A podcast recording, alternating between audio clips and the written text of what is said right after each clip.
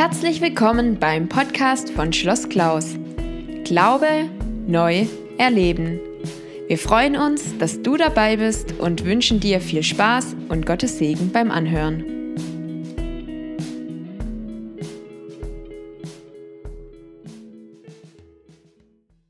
Ich danke meinem Gott, so oft ich eurer gedenke, was ich alle Zeit tue in allen meinen Gebeten für euch alle und ich tue das Gebet mit Freuden für eure Gemeinschaft am Evangelium vom ersten Tag an bis heute. Und ich bin darin guter Zuversicht, dass der in euch angefangen hat, das gute Wort, der wird es auch vollenden, bis an den Tag Christi Jesu. Wie es denn recht und billig ist, dass ich so von euch allen denke, weil ich euch in meinem Herzen habe, die ihr alle mit mir an der Gnade teilhabt in meiner Gefangenschaft und wenn ich das Evangelium verteidige und bekräftige. Im Vers 6 sagt Paulus, er ist guter Zuversicht, dass Gott selber, der das gute Werk unter den Philippern angefangen hat, es auch vollenden werde. Und im griechischen Text wird in dieser Stelle ein Bild gebraucht und das lässt sich in der Übersetzung, wenn man sich nur auf eine Übersetzung festlegen muss, so wie es ja in jeder Übersetzung der Bibel der Fall ist, ist es schwer wiederzugeben. Es ist nicht leicht. Und es geht da, dabei darum, dass Paulus für das Wort anfangen Archestei sagt und für das Vollführen Epithelei sagt. Und beides sind Spezialausdrücke. Und zwar Spezialausdrücke für den Beginn und das Ende eines Opfers. Ich habe euch ja ganz am Anfang äh, erzählt, dass dieses Philippi auch so ein Potpourri war an verschiedenen Opferkulturen, aber die prägende Kultur, was das das Opfer, das Zeremoniell, der Ritus, den Ritus betrifft, die größte Gruppe dabei war sicher griechisch geprägt. Und der Paulus macht nichts anderes, als jeder gute Missionar hoffentlich macht. Er macht sich Gedanken über die Kultur, über den Hintergrund derer, zu denen er spricht. Das ist ganz, ganz, ganz wichtig und wird so oft vollkommen unterschätzt. Ich glaube, Birgit, das war mit ein Grund, warum du nicht ein oder zwei oder drei Jahre, sondern 20 Jahre in Mikronesien warst. nicht nur ob der tropischen Palmen und weil es dort so schwierig ist zu evangelisieren, aber es braucht lange, bis man Kultur wirklich begreift. Das geht übrigens Missionaren in Österreich genauso. Ihr glaubt gar nicht, wie unterschiedlich wir Österreicher und ihr Deutschen zueinander seid obwohl wir dieselbe Sprache haben. Und wenn ihr ganz ehrlich seid, ist es ja sogar innerhalb Deutschlands. Gell? Da gibt es so einen Weißwurst-Äquator. Und ist gar nicht so leicht, hüben oder drüben. Gell? Und der Paulus macht nichts anderes. Er nimmt diese Spezialausdrücke für den Beginn und das Ende in der Opferzeremonie das Eingangsritual und das Ausgangsritual, so wie es die Griechen mit jedem Opfer verbunden haben. Archestai bedeutet, sie haben sofort das Bild, am Altarfeuer wird eine Fackel entzündet. Danach wurde die lodernde Fackel in eine Schale mit Wasser getaucht. Auf diese Weise reinigte die geheiligte Flamme das Wasser. Mit diesem gereinigten Wasser wurde dann sowohl das Opfertier als auch die Menschen besprengt, damit sie heilig und rein wurden. Das heißt, sie wussten sofort, bei diesem Opfer, von dem Paulus hier spricht, geht es um Heiligung, um Reinheit. Dann folgte die sogenannte Euphemia, die heilige Stille, in der die Andächtigen zu ihrem Gott beten sollten. Darauf wurde ein Korb mit Gerste herbeigebracht, mit dem das Opfertier und der Boden rings um das Tier bestreut wurden. Und all diese Handlungen leiteten das Opfer ein. Und der dafür offiziell verwendete Ausdruck war das Verb enarchestai. Das Verb also, das Paulus an dieser Stelle benutzt. Anfang und Ende. Und der ganze Satz bewegt sich seiner Formulierung nach also in einer Atmosphäre des Opfers. Und er versucht, die Leute dort abzuholen, wo sie sich in ihren Gedanken bewegen. Und natürlich im Umkehrschluss sieht Paulus also das Leben jedes Christen als ein Opfer an, als ein Opfer, das Jesus dargebracht werden soll. Und ich habe jetzt versucht, durch den Text hindurch so ein paar Merkmale, so wie ich es hier geschrieben habe, christlichen Lebens zusammenzufassen. Und das erste Merkmal ist eben dieses Leben eines Christen als Opfer. Dasselbe Bild gebraucht er im Römerbrief. Dort heißt es im Römer 12, Vers 1, die Römer sollten ihre Leiber zum Opfer bringen, das lebendig, heilig, merkt schon, es geht wieder um Heiligung und wohlgefällig sei. Der Tag, an dem Jesus Christus kommt, wird wie das Kommen eines Königs sein. Und an diesem Tag sollen wir als seine Königskinder, aber auch als seine Untertanen, unsere Gaben ihm bringen, als Zeichen der Treue und Liebe. Das Einzige, wonach die einzige Gabe, wonach Jesus Christus, das einzige Opfer, wonach Jesus Christus sich sehnt, sind wir selbst und unser Leben. Da ist der Bruch natürlich zu dem Opfergedanken, der vom Griechischen herkommt. Da geht es um ein Opfertier. Aber Jesus Christus, wenn er, Entschuldigung, Paulus, wenn er davon spricht im Römerbrief, ein lebendiges Opfer darzubringen, da merkt man ja schon, es geht ja nicht um Tod, es geht ja um Leben. Aber in seiner Gedankenwelt sagt er, das, das will er uns vermitteln, das, wonach Gott sich sehnt, ist, dass wir ihm unser Leben bringen, uns selbst bringen. Was geht da in euren Köpfen vor, wenn ihr das so hört? Ganz spontan. Mhm. Sag, sag noch einmal lauter. Rebellion. Okay, Hingabe und Rebellion. Ja, wir sind sehr ambivalent, gell? ja? Überforderung. Ich sage es euch beim Vorbereiten, ich war stark überfordert und ich war fünfmal dran, den Punkt, ich lasse ihn einfach weg. Merkt, ich weiß nicht, wie es euch geht, aber mir geht so, wenn ich über das reden will, weil Opfer hat ja auch was mit Auf Hingabe, mit Aufgabe zu tun, mit Weggeben, mit Hergeben. Und ich gebe mir nicht gern her, oder? Und ich muss ganz ehrlich sagen, bei uns in der Gemeinde nicht sehr oft, aber ab und zu so in alten Liedern ist dieses Hergeben, Opfern, das ist vom Text her öfters so stark drinnen. Und ich muss immer ein bisschen schlucken, wenn ich das singe. Eigentlich sperrt sich in mir zu singen, was nicht in meinem Herzen wirklich drin ist. Gell?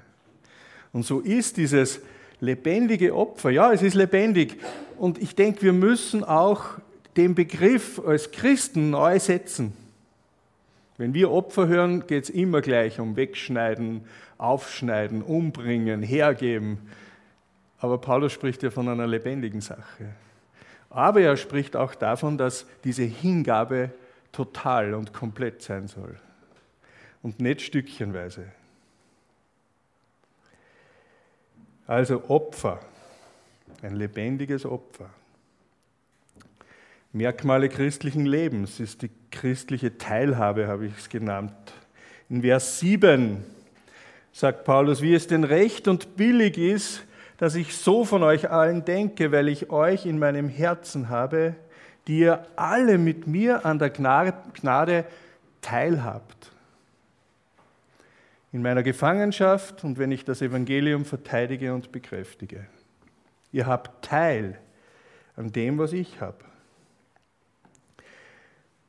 Und in diesem Abschnitt wird eben von Paulus der Gedanke, dass da eine Partnerschaft gibt im Christentum unter allen Christen, eine Teilhabe, etwas Gemeinsames wird hervorgehoben.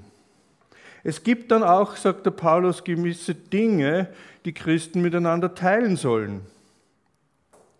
Verwoben im Text. Alle Christen haben Anteil an der Gnade. Über Gnade haben wir ja schon einiges gehört, werde jetzt nicht wieder wiederholen. Aber ich möchte es betonen, Christen sind Menschen, die gemeinsam Anteil haben an dieser Gnade Gottes. Jeder von uns steht unter der Gnade Gottes. Und so fühlen wir uns zueinander hingezogen, weil wir wissen, wir sind alle zu Schuldnern geworden an Gott. Und wir haben alle gemeinsam einen gnädigen und barmherzigen Gott. Alle Christen haben Anteil an dem Wirken des Evangeliums. Wir haben nicht nur eine Gabe empfangen, die wir miteinander teilen und wir packen das schön ein und verpacken das auch recht schön und packen es weg. Das ist nicht der christliche Gedanke. Der christliche Gedanke ist, wir haben eine Gabe bekommen, und wir setzen das ein. Und unsere Aufgabe besteht in der Förderung und in der Verbreitung des Evangeliums. Und Paulus benutzt zwei Worte, um auszudrücken, in welcher Weise Christen sich des Evangeliums annehmen sollen. Er spricht von Verantwortung, ist der, der griechische Text eigentlich, aber er spricht übersetzt jetzt von Verteidigung. Apologia heißt es. Da kommt die Apologetik her, wer ein bisschen äh, theologisch vorbelastet ist. Von der Verteidigung und er spricht von der Bekräftigung des Evangeliums. Und mit dieser Apologia des Evangeliums ist die Verteidigung gegen Angriffe von außen gemeint. Die Verteidigung des Evangeliums gegen die Anschuldigungen der Gegner, der Zweifler, Und ich meine das ganz ernst und Paulus meint es auch ernst. Das ist Aufgabe eines jeden Christen. Wie schafft man das? Wie schafft man das, das Evangelium zu verteidigen? Vorzeigeschaf, okay. Klappt es wirklich? Vorzeigeschaf. Bin ihr Vorzeigeschaf? Habt ihr wirklich das Gefühl? Was denkt ihr, wie gelingt es, das Evangelium zu verteidigen? Mhm. Was zu leben? Hm? Vergebung.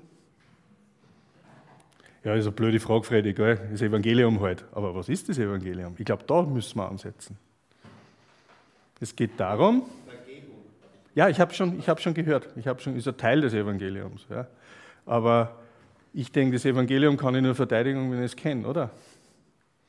Und da steckt die Frage dahinter, weißt du wirklich, was du glaubst?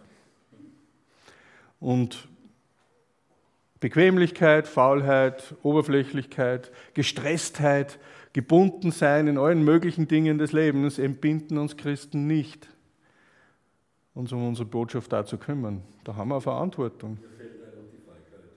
Ja, danke. Die Feigheit kommt auch noch dazu. ja, das ist ein großer Punkt. Aber merkt ihr, ich kann was nur verteidigen, was ich kenne, oder? Was mir lieb ist. Das ist der nächste Punkt. Verteidigung, ich verteidige nur etwas, was mir lieb und teuer ist. Wieso nennst du das Wort verteidigen? Weil es der Paulus so sagt. Ja, ja. Denk, denken wir mal gemeinsam ein bisschen nach, wie wird denn das Evangelium angegriffen? Zum Beispiel in der. Okay, ich glaube, ihr hört es nicht, gell? Äh, er sagt zum Beispiel im, im, im Jausenzimmer in der Firma. Wenn du da sagst, ich bin Christ, glaube ich, kommst du ins Verteidigen.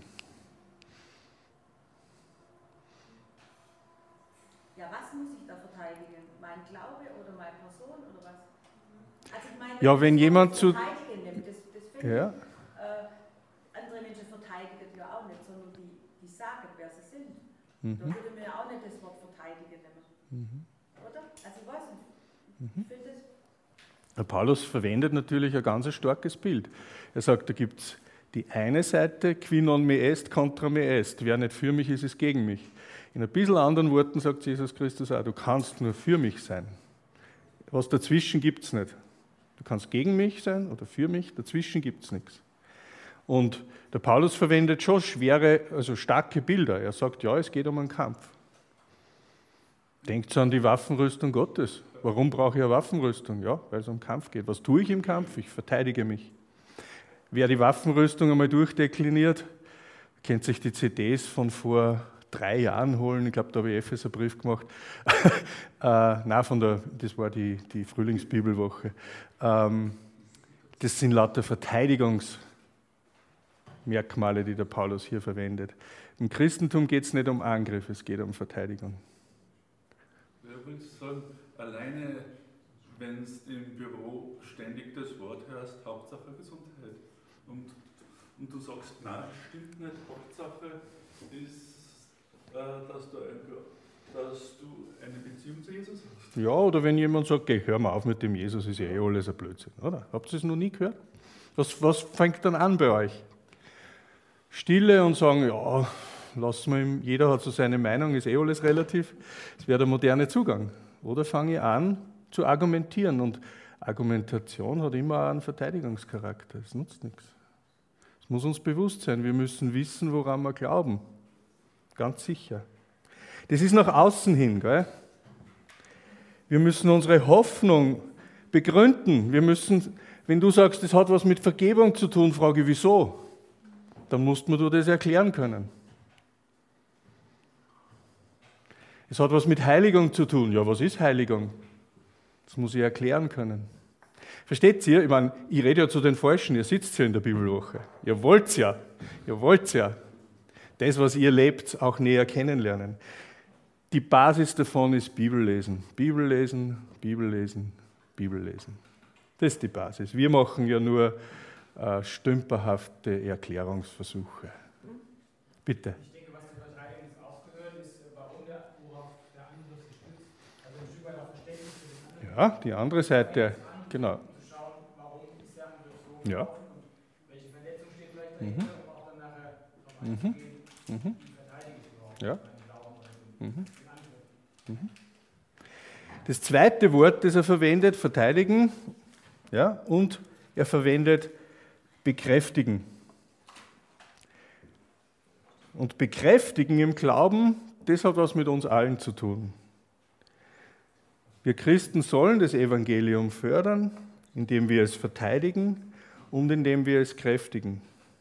Kräftigen hat was damit zu tun, dass ich in der Gemeinde schaue, das Wort Gottes gepredigt wird. Wenn ich mir anschaue in unseren Gottesdiensten, es wird so viel gepredigt über alle möglichen politischen Zusammenhänge, wirtschaftliche Zusammenhänge, alles Mögliche, aber nicht über die Bibel und nicht über Wort Gottes. Soll über Wort Gottes geteilt werden. Wir sollen am Wort Gottes dranbleiben. Ich erinnert wieder an meinen Freund, den Friedrich, unseren Pfarrer, der sagt, wir, wir sollten überhaupt nur Wort Gottes predigen. Alles andere brauchen wir nicht. Ein bisschen humorig formuliert, ganz praktisch. Stell dich raus in den Supermarkt oder von mir aus in die Vesperzimmer, ins Vesperzimmer und üb das. Einmal in der Woche Glauben verteidigen. Ganz praktisch, da kriegt man Übung. Oder zum Bekräftigen einmal im Monat ans Schloss zum Bibelstudium fahren. Das geht gut, einmal im Monat schafft man das locker. Kleine Werbeeinschaltung. Das ist so viel zum Vers 7. Das nächste ist, alle Christen haben Teil am Leiden um des Evangeliums willen. Ich habe euch es angedroht, ich möchte ein bisschen über das Leiden am Evangelium auch sprechen, so wie der Paulus darüber spricht. Die Philipper und Paulus bekräftigt das immer wieder, die Philipper hatten Teil an der Gefangenschaft des Paulus. Sie hatten deshalb Teil, weil sie Anteil nahmen. Jeder Christ, der um des Evangeliums willen leidet, leiden muss, sollte Trost und Stärke und wenn es nur in dem Trost und Stärke finden und wenn es nur in dem Bewusstsein ist, dass es da jemand gibt, der Anteil nimmt an meinem Schicksal, der mein Schicksal teilt, der dafür betet, der darum ringt. Und dass er dieses Bewusstsein hat, dass er dieses Schicksal hier jetzt nicht alleine dulden muss, sondern dass er eben Teil einer großen Gemeinschaft ist, die zu allen Zeiten und überall lieber um ihres Glaubens an Jesus willen gelitten, als ihren Glauben verleugnet haben. Jetzt muss ich da ein bisschen rüberklappen, weil ich habe da was eingefügt, das wollte ich euch kurz zeigen. Mal schauen, wo ich das jetzt habe. Aha. Okay, na dann muss ich das anders mal machen, ist auch wurscht.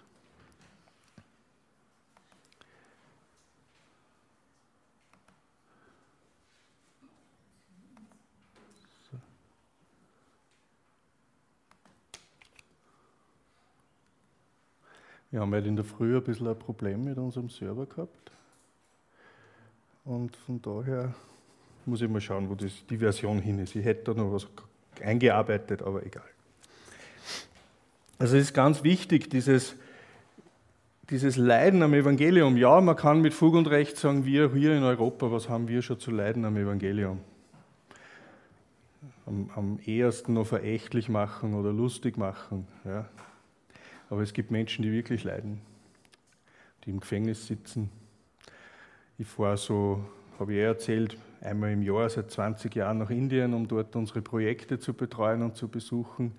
Und einer meiner Tätigkeiten ist, dass ich, äh, wir unterstützen eine Evangelisationsarbeit, wo aus einer Bibelschule heraus junge Männer und Frauen, wobei das im indischen Kontext ganz schwer ist, aber doch auch rausgeschickt werden zur Gemeindegründung.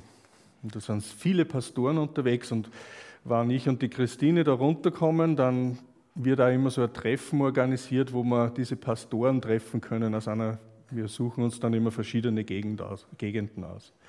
Und die erzählen dann aus ihrem Alltag, wie es ihnen geht, was mit ihnen passiert. Und klar, wenn ich da so sitze, ich kann ihr Schicksal nicht ändern weil die erleben Verfolgung. Die haben Apostelgeschichte in Reinkultur, die werden geprügelt für ihren Glauben, die werden rausgejagt aus den Dörfern, werden verfolgt, da werden Häuser angezündet. Und ich sitze da und ich kann es nicht ändern, aber ich kann teilhaben. Und ich kann beten. Und ich kann ihnen zeigen, ja, wir hier in Österreich, wir leiden ein Stück mit. Und wisst ihr, das ist eine ganz große Zurüstung für die. Es wird von uns ganz stark unterschätzt, was das für Zurüstung ist, von denen zu wissen, da gibt es jemand, der hat geistlich meine Hand genommen und steht zu mir. Und es ist fast beschämend, wenn man da dann noch für das bisschen, was man macht, auch noch die Lorbeeren einheimst, weil die so dankbar sind, dass man da ist. Es ist beschämend.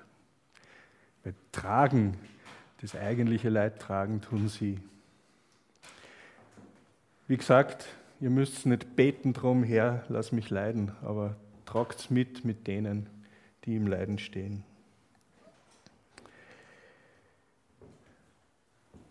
Christliche Teilhabe.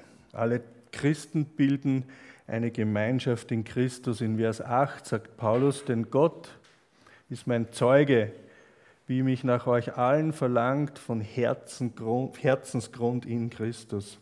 Er sagt, mich verlangt von, nach euch von Herzensgrund. Da gibt es ein griechisches Wort dafür und mit diesem Wort wurden die inneren Organe des Herz, die Leber, die Lunge bezeichnet. Und dort befand sich nach Auffassung der Griechen auch der Sitz aller Gemütsbewegungen und Gefühle. Paulus will also damit sagen, mich verlangt nach euch mit dem ganzen Gefühl, mit meinem ganzen Herzblut. Mich verlangt nach euch, so wie Jesus Christus nach euch verlangt. Ich liebe euch, so wie Jesus Christus euch liebt. Die Liebe, die Paulus für seine Freunde empfindet, ist nichts anderes als die Liebe Jesu Christi. Ich habe einen Kommentar gefunden zu dieser Stelle und da wurde geschrieben, der Gläubige kennt kein anderes Verlangen als das nach seinem Herrn sein Puls schlägt mit dem Puls Jesu Christi, sein Herz klopft mit dem Herzen Jesu Christi. Und wenn das so ist, dann führt mich das in die Gemeinschaft und zum Nächsten. Wenn ihr so wollt, das ist ein Automatismus. Wenn diese Beziehung zu Jesus Christus, diese Liebesbeziehung, von der ich dann in der zweiten Einheit ein bisschen mehr reden möchte, wenn diese Liebesbeziehung fließt, wenn da Liebe fließt, dann führt mir das automatisch zum nächsten. Es gibt nicht nur die Zweierbeziehung Gott und mich. Es gibt immer auch der Leib und die Gemeinde. Wenn wir wirklich eins sind mit Jesus, dann geht seine Liebe durch uns durch, auch auf unsere Mitmenschen über. Und ich bete und bitte darum jeden Tag, dass das ein bisschen mehr Wirklichkeit wird in meinem Leben. Dass mein Nächster das auch spürt und spüren darf. Weil ich habe es ja schon erzählt, ich bin sehr spät gläubig geworden und ich bin aufgewachsen als gestandener Egoist. Mein Lieblingslied eine Zeit lang war vom Falco, ich weiß nicht, ob es den kennt. Da hat es ein Lied gegeben, das hat geheißen, ich bin ein Egoist. Das habe ich rauf und runter gespürt, das hat mir so aus dem Herzen gesprochen. Und über die Jahre hat Gott angefangen, mir zu erklären, Freddy, das geht nicht so. Und ich habe es ja auch innerlich gespürt, dass das nicht stimmt. Und er ist nur dran, das umzuwandeln, wie bei jedem bei euch. Ich habe euch erzählt, dass ich 15 Jahre im diakonischen Bereich von Schloss Klaus gearbeitet habe. Und ich kann mich noch gut erinnern an den Tag, wo Peter Wiegand, unser damaliger Direktor noch, mich gefragt hat, Freddy, na, eigentlich Fragen ist ein bisschen übertrieben. Er hat gesagt, Freddy, äh, du machst das jetzt.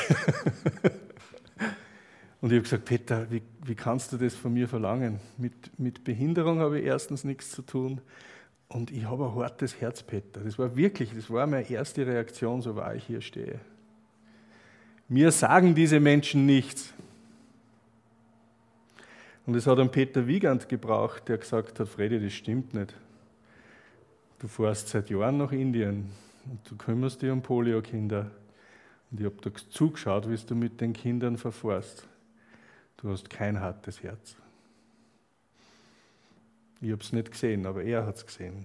Und ich habe mir dann zitternd und zögernd in den Bereich reingearbeitet und habe dann erst gemerkt, mit wie viel Liebe mir selber begegnet worden ist. Und es war eine Liebeslektion, 15 Jahre lang.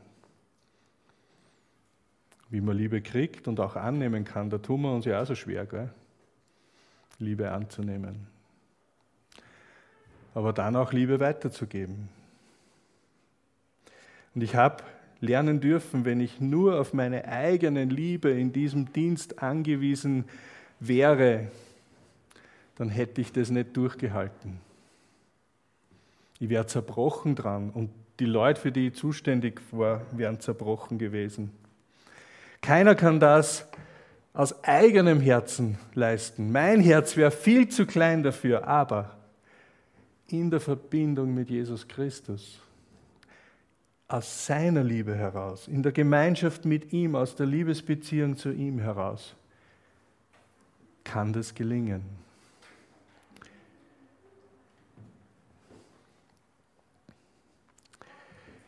Was sind so Fortschritte und Ziele dieses christlichen Lebens, das zu den Merkmalen dazugehört? Was können wir da ja, beobachten? Paulus betet, dass die Liebe der Philipper immer reicher werde. Sie soll von Tag zu Tag wachsen im Vers 9. Und ich bete darum, dass eure Liebe immer noch reicher werde an Erkenntnis und aller Erfahrung. schaue immer noch ein bisschen auf die Uhr, weil ich habe mir vorgenommen, dass ich sehr pünktlich bin heute. Kennt ihr den 1. Korinther 13? Wenn ihr über Liebe nachdenken wollt, nehmt euch den Text. Und es ist Gottes Liebe, die hier beschrieben wird. Ich komme dann nur einmal darauf zurück. Was bei mir stark ankommt, ist bei dem Text, Liebe ist nichts Sentimentales, sondern vielmehr ein ständiges Wachsen in dieser Liebe. Und Paulus nennt dieses Wachsen Wissen, Erfahrung und Erkenntnis. In der Liebe wachsen bedeutet, zu wissen, was diese Liebe im eigenen Leben bedeutet, eine Erkenntnis davon bekommen oder haben, wie die Liebe Christi ausschaut und dass diese Liebe dann man auch im Alltag anwendet. Und das entspricht ganz stark dem hebräischen, dem jüdischen Lernkontext. Es geht um Wissen, das man im Alltag anwendet. Es ging nie im Lernen im hebräischen Kontext um Wissen um des Wissens willen. Es geht um Anwendung, daraus Erfahrung gewinnen und aus Erfahrung, die sie mich im Alltag bewährt, folgt dann die Erkenntnis. Und diese Erkenntnis wird dann auch als Weisheit anerkannt. Liebe hat was mit Weisheit zu tun. Liebe ist Weisheit. Die Liebe befähigt uns Menschen zwischen Gut und Böse zu unterscheiden. Liebe heißt kennenlernen, immer besser, immer intensiver. Wen? Jesus Christus. Und wenn wir Jesus Christus lieben, darf es uns genauso ergehen. Wir wollen immer mehr von ihm erfahren, ihn immer besser kennenlernen. Jesus zu lieben bedeutet dann aber auch immer empfänglicher werden für das, was er für uns vorbereitet hat, für seine Pläne, für unser Leben. Je mehr wir ihn lieben, umso empfindsamer wird unser Gewissen. Und umso mehr schrecken wir instinktiv vor dem Bösen zurück und sehnen uns nach dem Guten. Das sind Fortschritte. Darauf soll man hinarbeiten. Wahre Liebe bewirkt, dass wir täglich an Erkenntnis und Gehorsam zunehmen.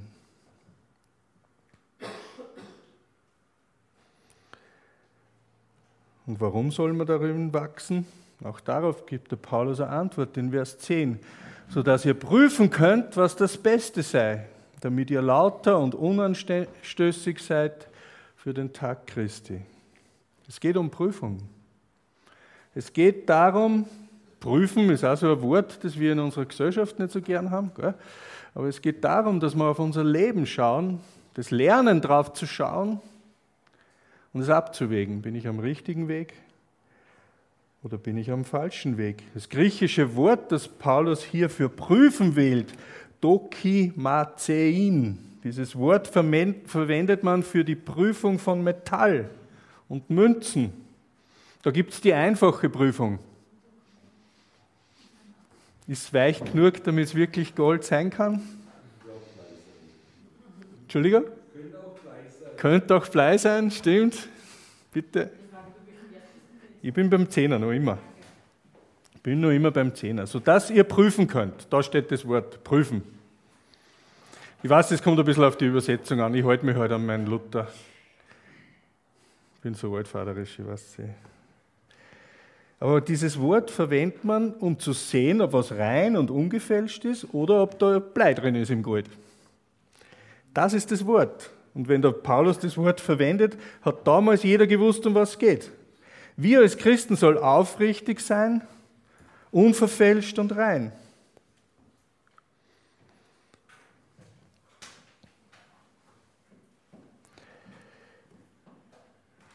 Und das führt dann zu diesem, wie Paulus das verwendet, zu einem lauteren und unanstößigen Leben. Und dann muss man noch sagen, es gibt Menschen, die, obwohl sie untadelig und lauter sind, jedoch streng und hart sind. Und all das, was sie vielleicht schon erreicht haben, auch von anderen verlangen als Forderung.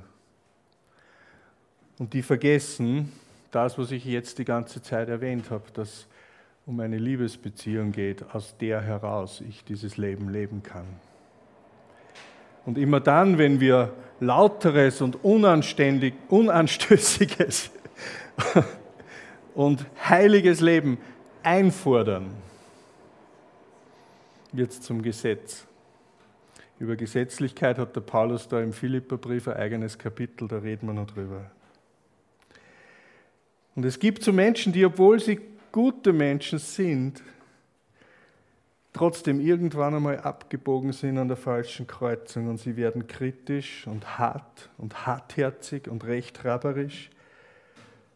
Und das ist etwas, was Christus nie, nie von uns gedacht hat, wie er sich nie gedacht hat, dass wir sein sollen. Wir, wahre, wir, wir Christen, wir sollen lauter, und unanstößig leben, doch in Liebe und Freundlichkeit, so dass andere angezogen sind und nicht abgestoßen. Und am Schluss, in den nächsten Versen 21 bis 30, sagt dann der Paulus, um was es wirklich geht.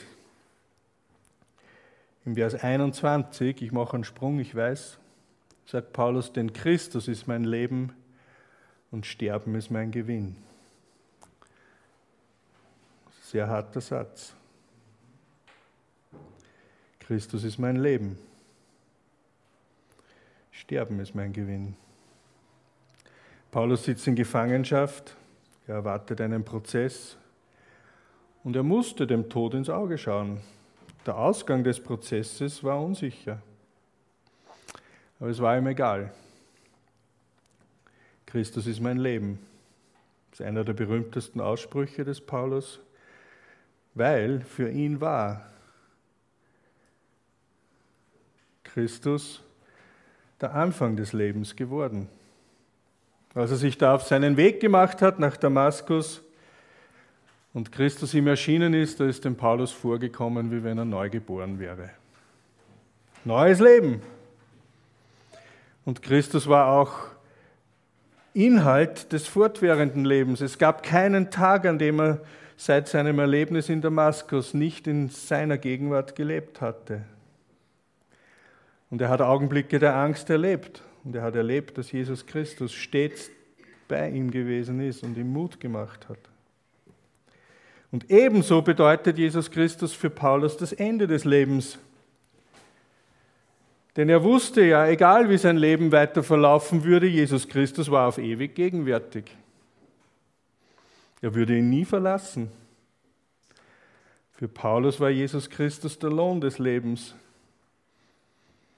Denn für ihn bestand der einzige Lohn des Lebens, dass er diese Gemeinschaft in Christus immer inniger und immer tiefer leben konnte.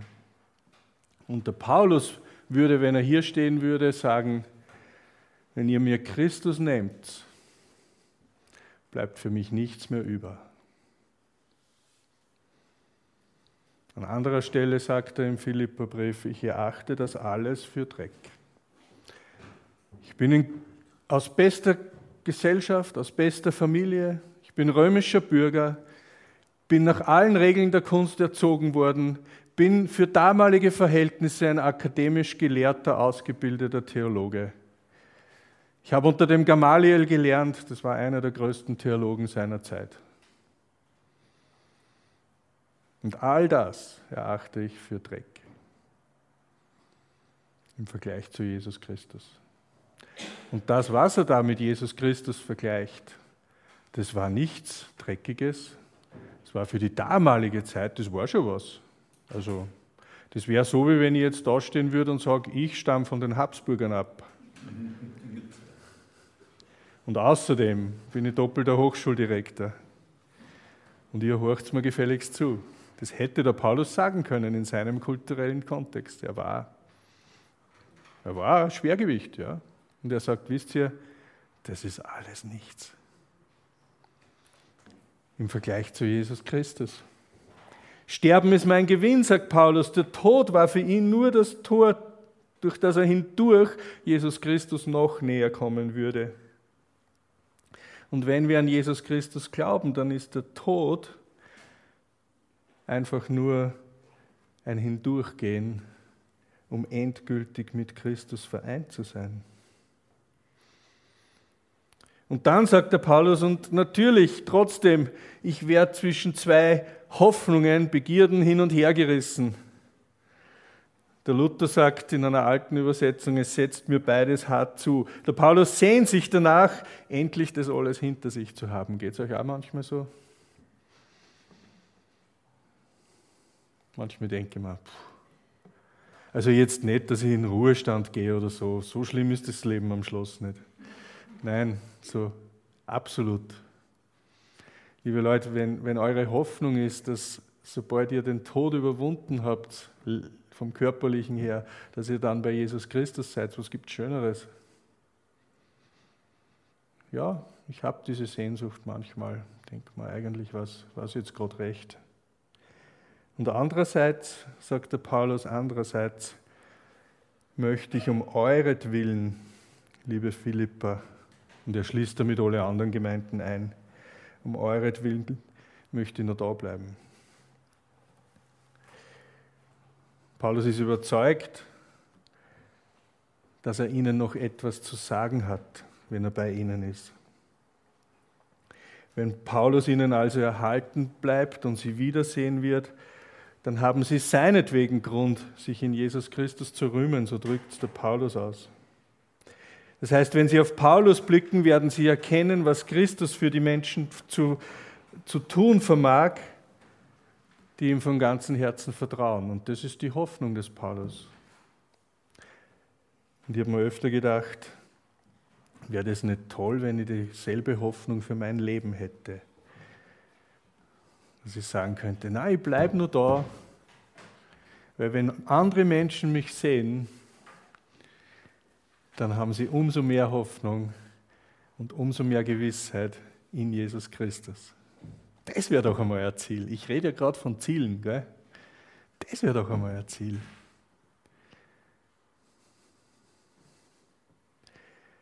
Und in Christus sind wir alle dazu fähig.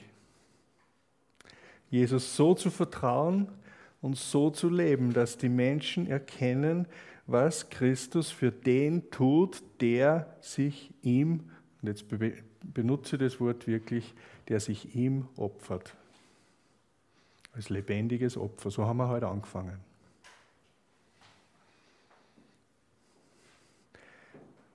In den Versen 27 bis 30 sagt Paulus, wandelt nur würdig des Evangeliums Christi auf das, ob ich komme und euch sehen werde oder abwesend von euch höre. Ihr sehet in einem Geist, stehet, Entschuldigung, und kämpfet mit uns einmütig für den Glauben des Evangeliums. Denn euch ist die Gnade gegeben, um Christi willen beides zu tun, dass ihr nicht allein an ihn glaubt, sondern auch um seinetwillen leidet und habt denselben Kampf, welchen ihr an mir gesehen habt und nun von mir hört. Was Paulus oder den Philippern auch zustoßen mag, eines ist von entscheidender Wichtigkeit, dass sie ein Leben führen, das ihres Glaubens, ihres Bekenntnisses, ihres Herrn Jesus Christus würdig ist. Paulus wählt seine Worte da sehr sorgfältig, wandelt nur würdig des Evangeliums Christi Heißt anders ausgedrückt, euer ganzes Verhalten soll das eines Menschen sein, der sich Christus verpflichtet weiß. Und wenn ich den Text so lese, dann gibt es für mich auch so ein Vorbild. Der hat sehr stark damit zu tun, dass ich gläubig geworden bin. Aber noch viel plakativer ist, der hat sehr stark damit zu tun, dass das, was hier steht, es überhaupt gibt.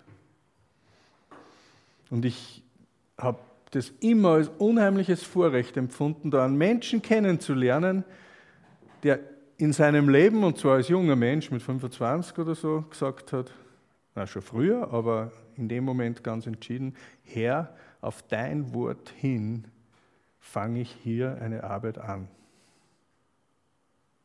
Das war am Anfang ein Mensch mit seiner Frau, mitgefangen, mitgehangen.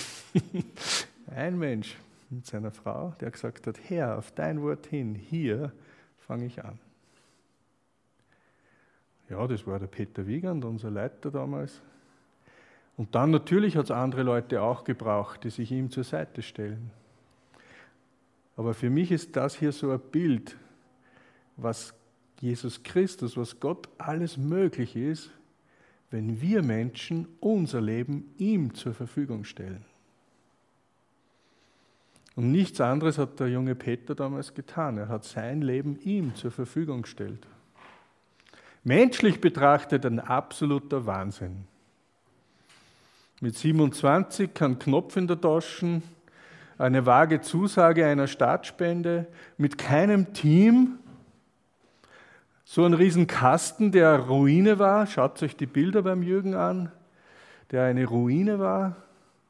Und zu sagen, so, hier bin ich, Und mit Gottes Hilfe wird es Jugend- und Erwachsenenbildungshaus. Ob er es so formuliert hat, egal. Aber wird das hier ein Punkt, wo Jesus Christus verkündigt wird? Und dann haben sie angefangen. Und Gott hat es gesegnet. Das Leben zur Verfügung gestellt, das ist damit gemeint. Viel praktischer kann ich es nicht ausdrücken. Viel praktischer kann ich es euch nicht vor Augen malen. Was das jetzt in deinem Leben bedeutet, das musst du selber herausfinden. Da musst du selber graben. Da musst du selber mit Gott ins Gespräch kommen.